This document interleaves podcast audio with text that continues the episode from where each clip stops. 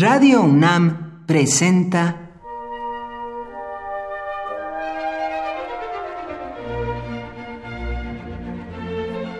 Cuaderno de los Espíritus y de las Pinturas por Otto Cázares.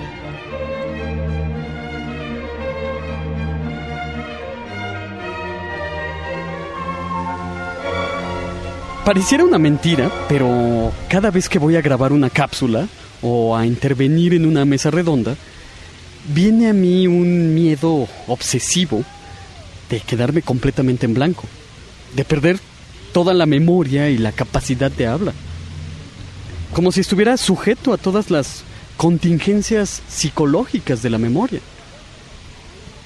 Me consuela un poco saber que incluso un orador como Cicerón aceptaba haber tenido que domar sus nervios cada vez que pronunciaba un discurso. Incluso llegó a decir que el hecho de estar nervioso era una muestra de la inteligencia del conferenciante, que se tomaba tan a pecho lo que tenía que decir.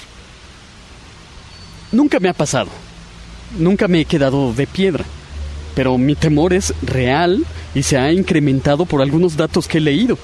Por ejemplo, lo más temido por cualquier director de orquesta que no utiliza partitura ha sucedido.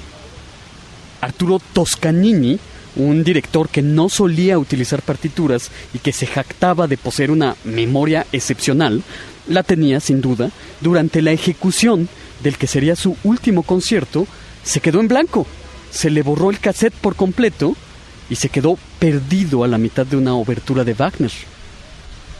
Lo mismo le sucedió a Herbert von Karajan, delante de Adolf Hitler en el Teatro de los Festivales de Bayreuth, el santuario de las óperas wagnerianas.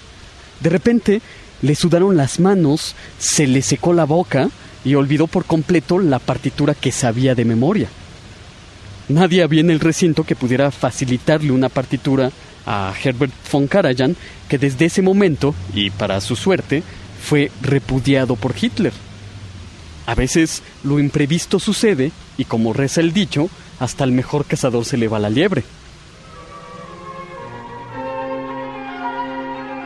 Por hoy, Otto Cázares cierra el cuaderno de los espíritus y de las pinturas.